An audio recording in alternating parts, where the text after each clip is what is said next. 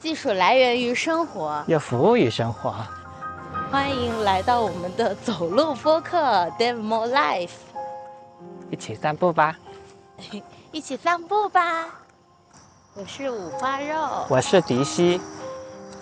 今天我们要聊的是五 G 和我们的生活。上期的。边走边聊，我们跟大家聊了二 G，也扩展聊到了三 G、四 G、五 G。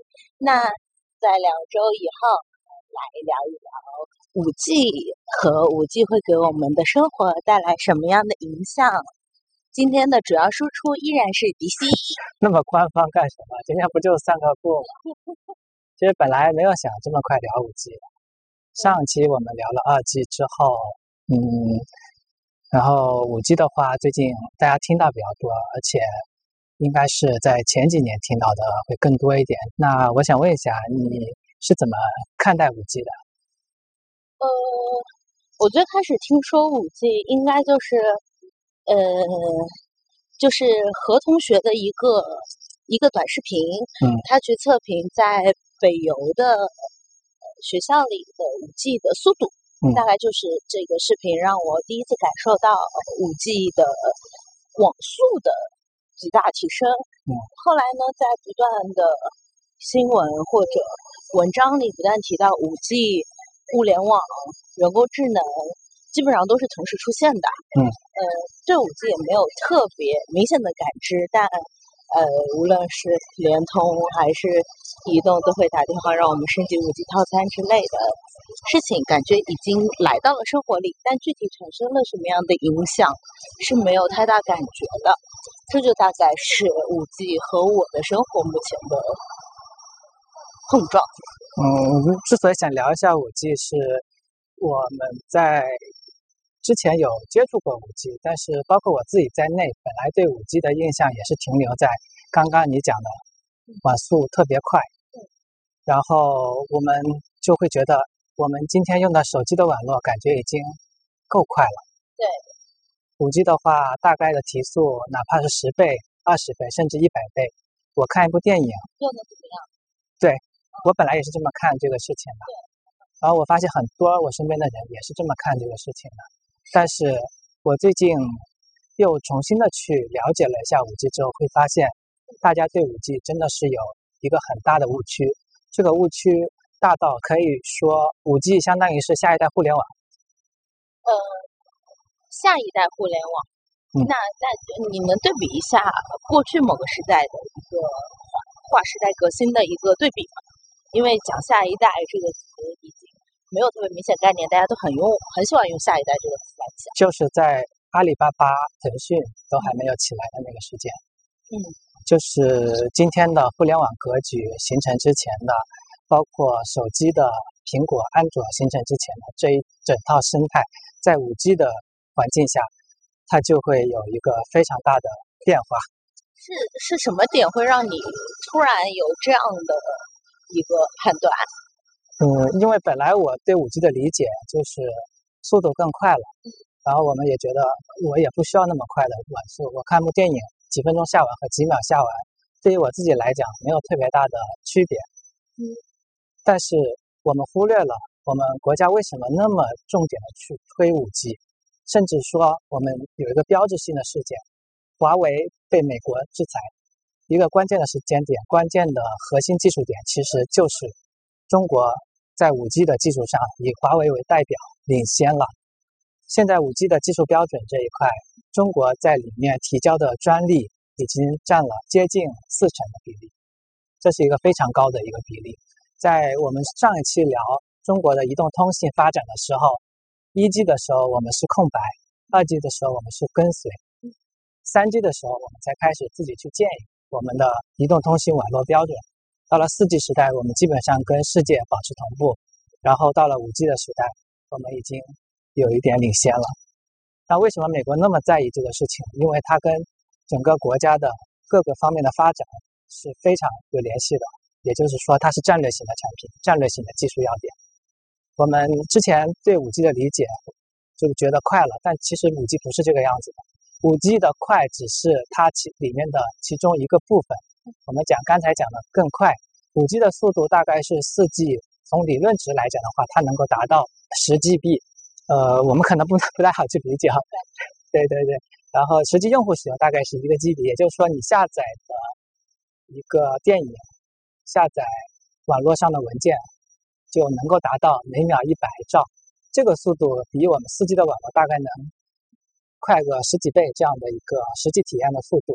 这其实只是五 G 的三大特性里面的其中一个特性，这个特性叫做增强移动宽带。它的速度的提升，首先就是更快，但其实还有两个部分。是我们在之前的一到四代的移动通信网络，包括 WiFi，包括我们今天接触的任何无线的协议里面都没有的。其中第二个就是海量设备的连接。我们讲更多万物互联，互联网这个概念其实并不是最近几年才开始提出来的，它最早是在九五年的时候，是比尔盖茨提的 Internet of Things。所以我们讲 IOT。九五年的时候，比尔盖茨在一本叫做《未来》，我记不得具体的名字了。那 你非得 Q 这个叫做？我想一想，叫《未来未来之路》，好像叫《未来之路》，里面就提到万物互联就是未来互联网的发展方向。但隔了那么多年，包括我们现在也有很多智能的设备，会发现。不好用，它没有我们想的万物互联本来应该有的那个样子。然后我们讲第三个特性，这个特性也是之前的任何一代移动通信网络都没有的，叫高可靠、低延迟。我们想到的目前最能够去联想到的，马上能够派上用场的就是自动驾驶、无人驾驶。我们在普通的家庭网络的时候，我们不需要这么高可靠的速度。但是在工业级的智能制造领域、智能驾驶领域这一块，它都是五 G 能够发挥作用的地方。慢了就很可怕。对，这是之前的。你想 WiFi，我们不考虑服务器之间它处理的延迟和中间的很多处理的速度，哪怕就是我今天这个手机，我跟或者我智能设备跟移动通信站它之间的时延就有几十毫秒。五 G 它在高可靠、低延迟这一块能够做到。理论值一毫秒，什么概念呢？你眨一下眼，可能就是几百毫秒。哪怕它最后没有达到这个理论的值，它也能够做到接近十毫秒这样的，已经超越了人的反应的速度的这样的高可靠的延迟。我有两个问题啊。第一个就是说，呃，无论是你提到的九五年比尔盖茨就已经提出了 Internet of Things，还是我记忆中，呃，阿里云在一五一六年的时候开始有物联网，对物联网特别特别重视，呃，这些一直没有发展到特别接近我们生活，是因为五 G 没到没成熟吗？嗯，怎么说呢？我们举一个例子吧。首先，移动通信网络三 G 它的标准是在两千年出来的，但是在它出来之后的整整七年的时间，大家不会觉得用手机上网是一个可行的、体验好的。然后到了零七年的时候，有一款产品发布了，iPhone，iPhone 发布了，也就是说，整整七年的时间，我们不会觉得三 G 有什么用，是因为。我们在上一期也讲过，真正改变的并不是技术本身，真正能够对人的生活、对整个的社会产生影响的，它其实是背后的应用，背后的由人的需求驱动的市场，这个才是最核心的。也就是说，我为什么会觉得五 G 网络到现在出来，其实还就一两年左右的时间，它其实是比较早的。呃，一般的移动通信网络大概。更新迭代的周期是每十年一个周期，两千年的三 G，一零年的四 G，但这些移动通信网络到真正能够影响到你的生活，大概都会有四五年甚至六七年的时间。四 G 没有太革新的感觉，对我这么理解对？对对对，这是很对的。移动通信网络很有意思，它是每基数代的时候就会有一个革命性的变化。我们刚才讲。之前一到四 G 网络都没有高可靠、低延迟，都没有海量通信。这个在五 G 里面提出来了。那我们在三 G、四 G 网络，三 G 是开创了移动互联网，四 G 是对移动互联网的完善。嗯，也就是说，每一个基数代它是先有一个革命性的东西出来。啊，对对对。所以我们其实现在已经看到，三零年的时候，中国要部署，包括整个全世界要部署六 G。所以很有可能今天，对今天我们设想的五 G 场景下的很多的东西，不一定能够在五 G 这个时代能够完善。成熟和大面积普及是在它的后面的偶数代。是的。您呃，我我在我你提到这个，我有一个呃观念，就是最近也在看一些嗯。有有有带国国家带扶持的一些项目，嗯，就是比如说我在呃了解那个开放原子基金会的时候，嗯，我能够看到里面无论是呃大大的企业捐进去的项目，还是里面判断作为重点的一些项目，比如说阿里的呃 I O 阿里呃具体不知道就是什么的阿里 O S Things，嗯。啊是一个物联网的东西，嗯，然后呃。还有，无论是鸿蒙、呃，Open Harmony 之类的提的，也都是万物互联的操作系统。嗯，你这么一说，我突然有一种感觉，就是呃，国家也非常重视技术这块，呃，操作系统和呃物联网套件这些东西的扶持。是的，因为这是国家战略性的东西，它不仅影响到日常生活。我们讲四 G 改变生活，五 G 改变社会，它影响到社会的方方面面，包括军事，包括国力。五 G 刚才我们讲三大特性，其实是用了一个嗯网络，我我自己这么理解，它有点网络虚拟化的技术。为什么在三 G、四 G 都做不到高可靠？是因为在三 G、四 G 网络下，假设就是有一条公路，你今天在里面去开车的时候，如果说车多了，一个公路再宽敞，它也没有办法。保证准时到达，所以我们在五 G 的网络下的话，我们相当于在一个公路上，上面又建了立交桥，下面又建了地铁，它能够保证准时可靠的到达。如果说你今天就是要准时，要的需要这样的一个通信的信道的话，那在五 G 的网络切片的技术下，它就能够做到。这个在工业场景下是非常重要的一个点。所以今天我们在用的很多四 G 网络下的。大部分的应用，其实，在应用场景上来讲的话，它可能就不需要那么高可靠。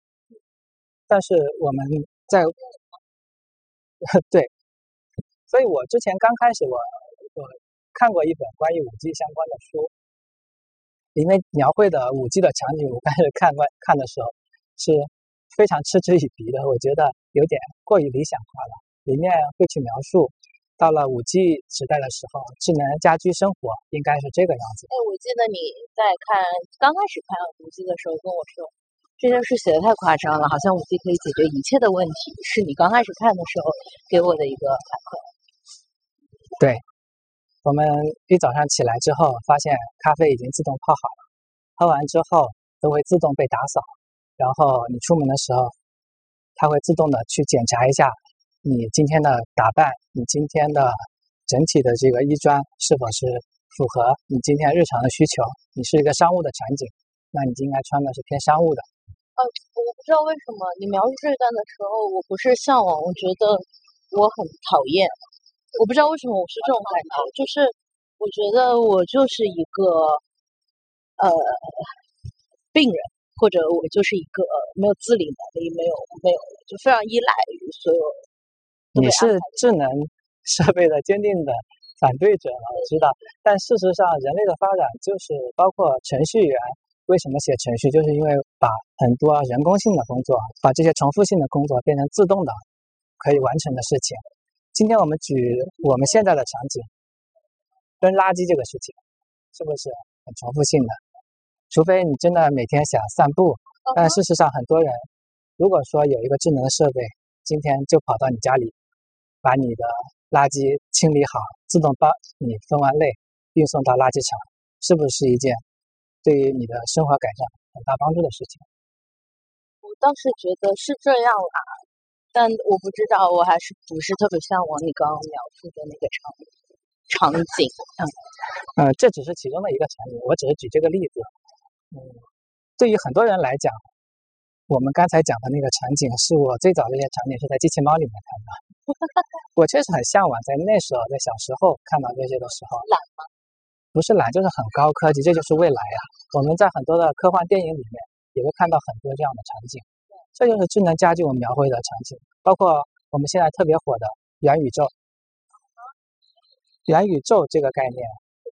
我是这么理解的，就是构建了虚拟的场景，像《头号玩家》电影里面，《失控玩家》里面。我前一段时间也体验了一下，叫那个叫什么卡布，你什么都不知道？我不知道。就现在对标元宇宙第一概念的，也就是 Facebook 去对标的。开会那个，开会那个短视频吗？开会的是 Facebook，的他在做的这个事情，但事实上在之前，在美国小孩里面非常流行的，超过一半是在用的，已经比我的世界还流行了。一个叫 Roblox 吧，好像叫 Roblox，它里面其实就是一个虚拟的游戏，里面人也很简单，然后你可以通过手机玩，通过电脑玩，也可以带上 VR 去玩，就是这样子的一个，你在里面是一个虚拟身份，你在里面也可以去创造这些东西，在游戏的概念里面一点都不新鲜。常见，一点都不新鲜，所以现在很多是概念的阶段。那为什么今天我们在聊五 G 的时候会觉得啊好多泡沫啊？这是我们最大的刚开始的感受。因为现在科技，现在互联网，我们讲移动互联网人口红利吃完之后，大家太需要一些新的东西了。我们前一段时间为什么那么着急的铺设五 G？因为一般我说十年嘛，大概二零年了，但其实一九年就已经在铺五 G 了。一八年的时候，最早的第一个五 G 在韩国就落地了，所以大家都在抢这个时间，大家都觉得这个是趋势，是未来。那我们再想，上一波特别大的泡沫是两千年左右的互联网泡沫。嗯，所以任何新兴事物的发展，它必然是有一个泡沫的阶段。嗯，就是你喝酒的话，就是啤酒倒下去之后，如果没有泡沫的话，它不好喝。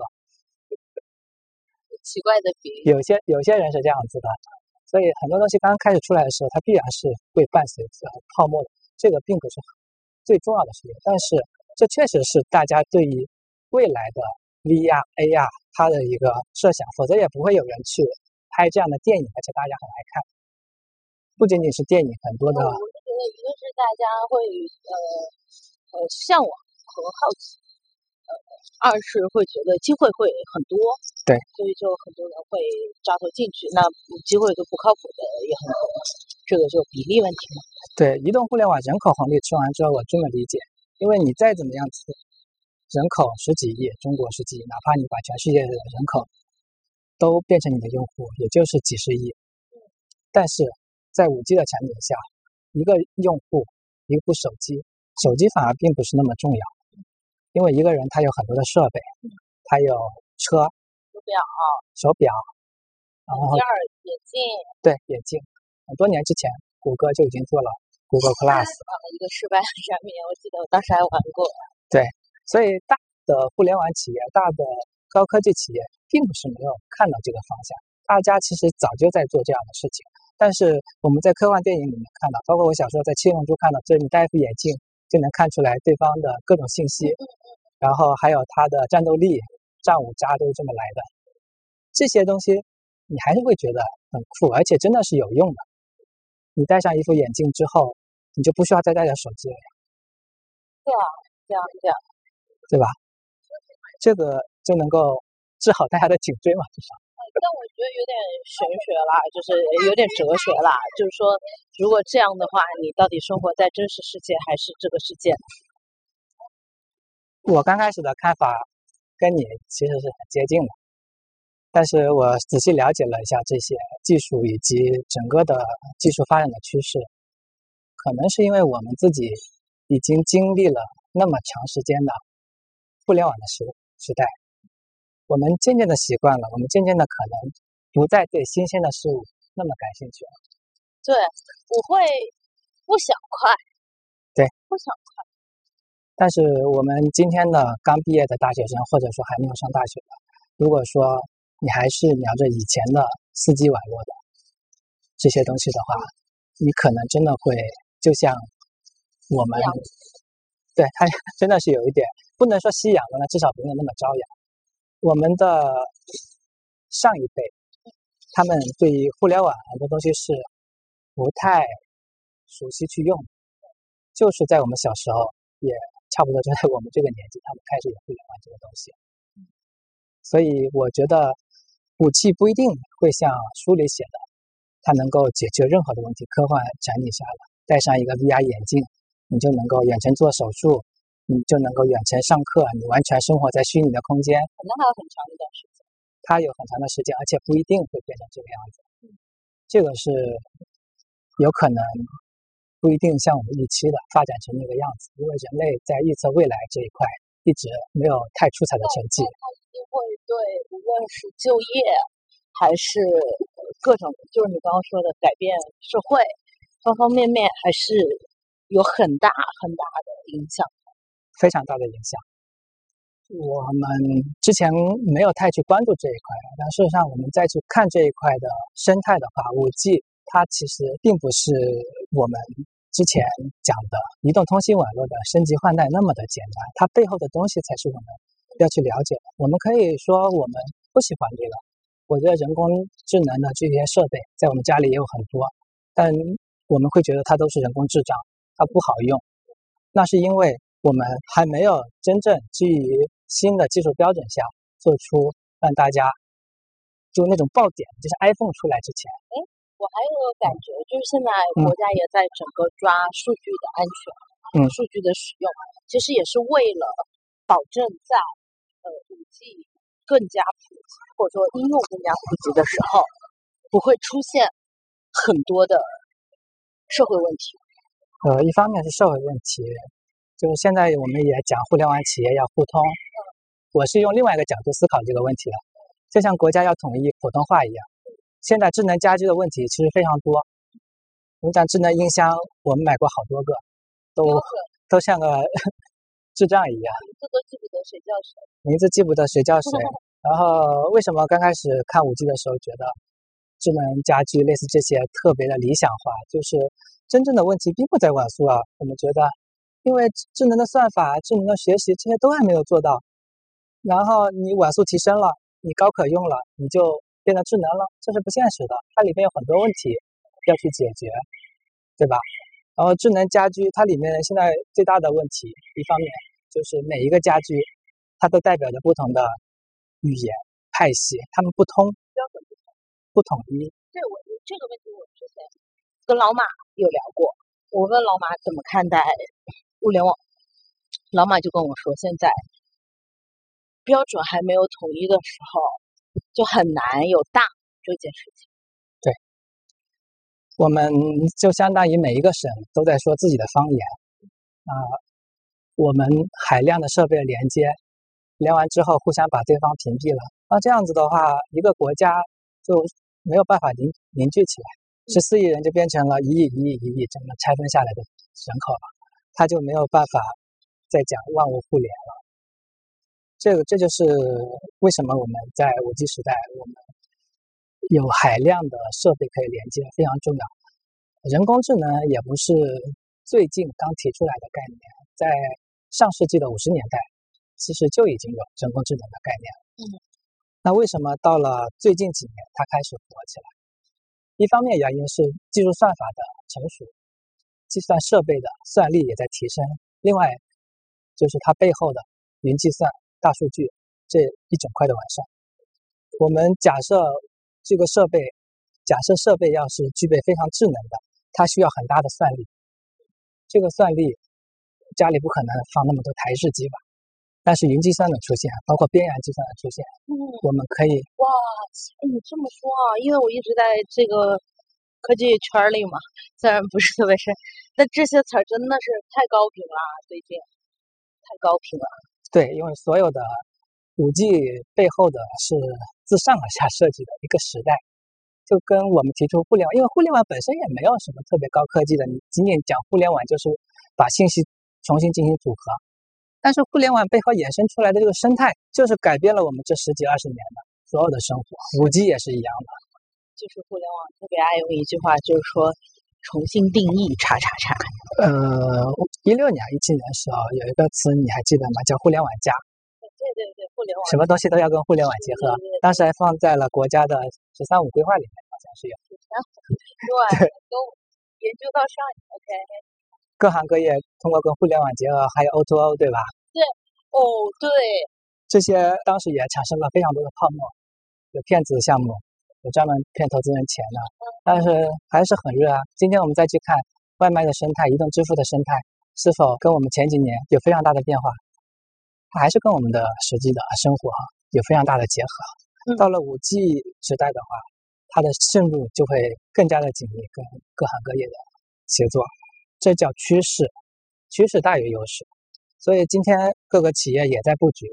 做五 G、人工智能、大数据、边缘计算、隐私计算，各种，所有都在做这些事情。最后谁会赢呢？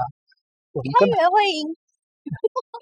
呃，这个这跑题了，这就不是在一个维度的东西。开源肯定是趋势啊，这个。哦，就想给自己出一个价值。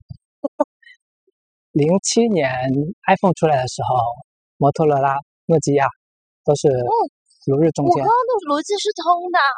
你想想，标准这些什么都要统一，你不开源，你你合理的啊。所以开源才开源下一下一期聊。开源被国家也写到“十四五”里面，也是一套的逻辑。开源是一个逻辑，只是我们现在对大数据、人工智能了解也不是很多，因为说实话，在这个领域里专家也不多，就是一个非常新的一个东西。嗯，只是我自己会这么思考。这些资源，大数据的资源，全部掌握在大公司的手上。但是真正的创新，并不是来自于大公司，它是一定要深入到民间和各个企业。对我特别，我特别特别支持这一个观点。特别是你去真的经历过很多大公司里的技术人去做产品化的时候的不落地，他没有办法落地。所以，怎么样子让这些信息能够让更多的人参与进来？它是一个非常大的一个问题。我们今天看到的非常大的企业，它可能在各个方面都在布局，但为什么它最后没有爆发呢？或者说现在还没有开始爆发？这都是有很多原因的。一方面，设备、技术标准很多东西都还没有成熟。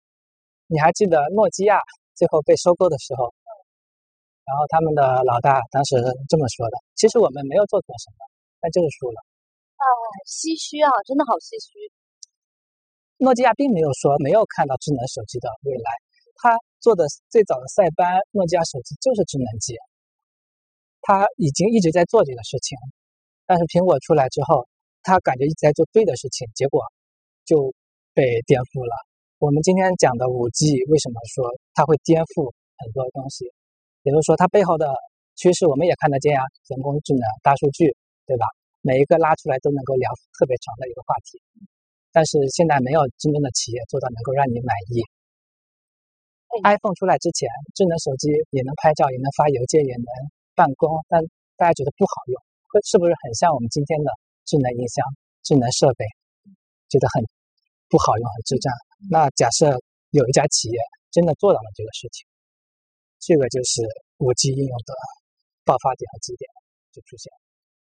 或者我再延延伸说一个思维上的东西，就是嗯，比如说我们去做一些呃所谓公司的一些战略方向的时候，你会很执迷于或者成就感于我做竞争分析这件事情，嗯，就只竞争分析，嗯，呃，我拉几个竞争公司，或者我拉几个假想敌的公司，嗯，呃，我去做这样的竞争分析，嗯，但。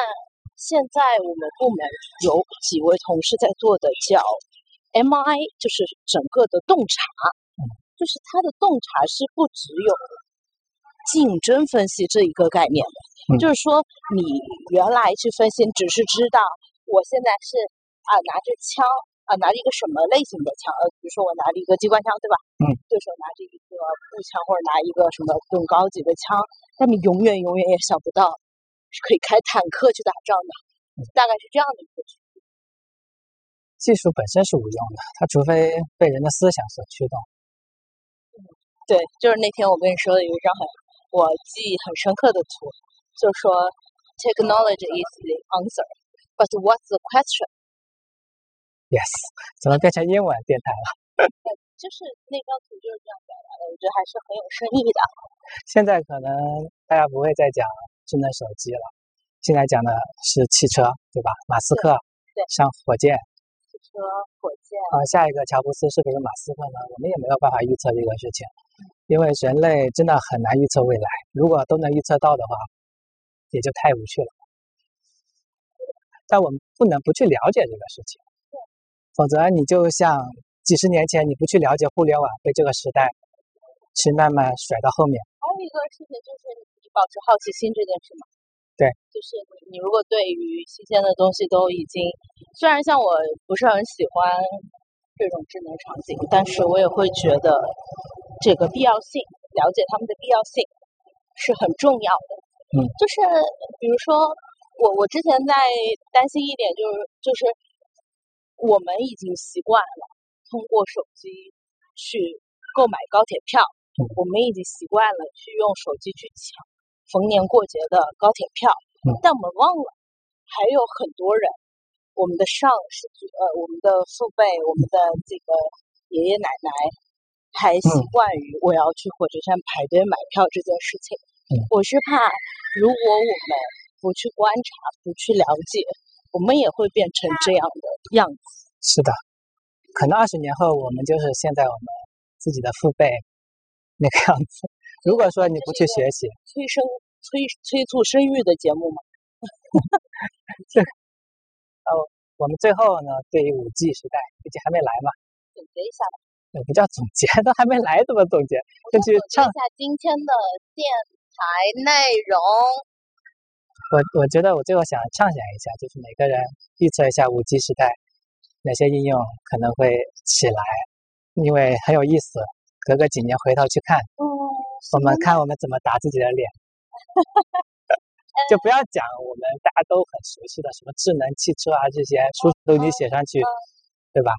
我是很期待在呃，因为因为我比较关注自己的健康和各种的身体数据这件事情，我是觉得呃，未来也许我有什么呃，大家的因为突发疾病去世的概率会减大大降低，因为你可以更好的连接到医院进行数据的监测和及时的报警。嗯这个书上也写了。哦，是吗？我是完全没有看书我刚看这一章的时候，就是讲智慧医疗的时候，嗯我的第一反应是，今天的医院的问题不是靠一百毫秒到十毫秒，甚至是一毫秒、嗯这点速度去决定的，而是整个的医疗系统。你哪怕你真的生病了，医生医院真的有那个资源去给你急救吗？嗯，而且整个交通它真的能到吗？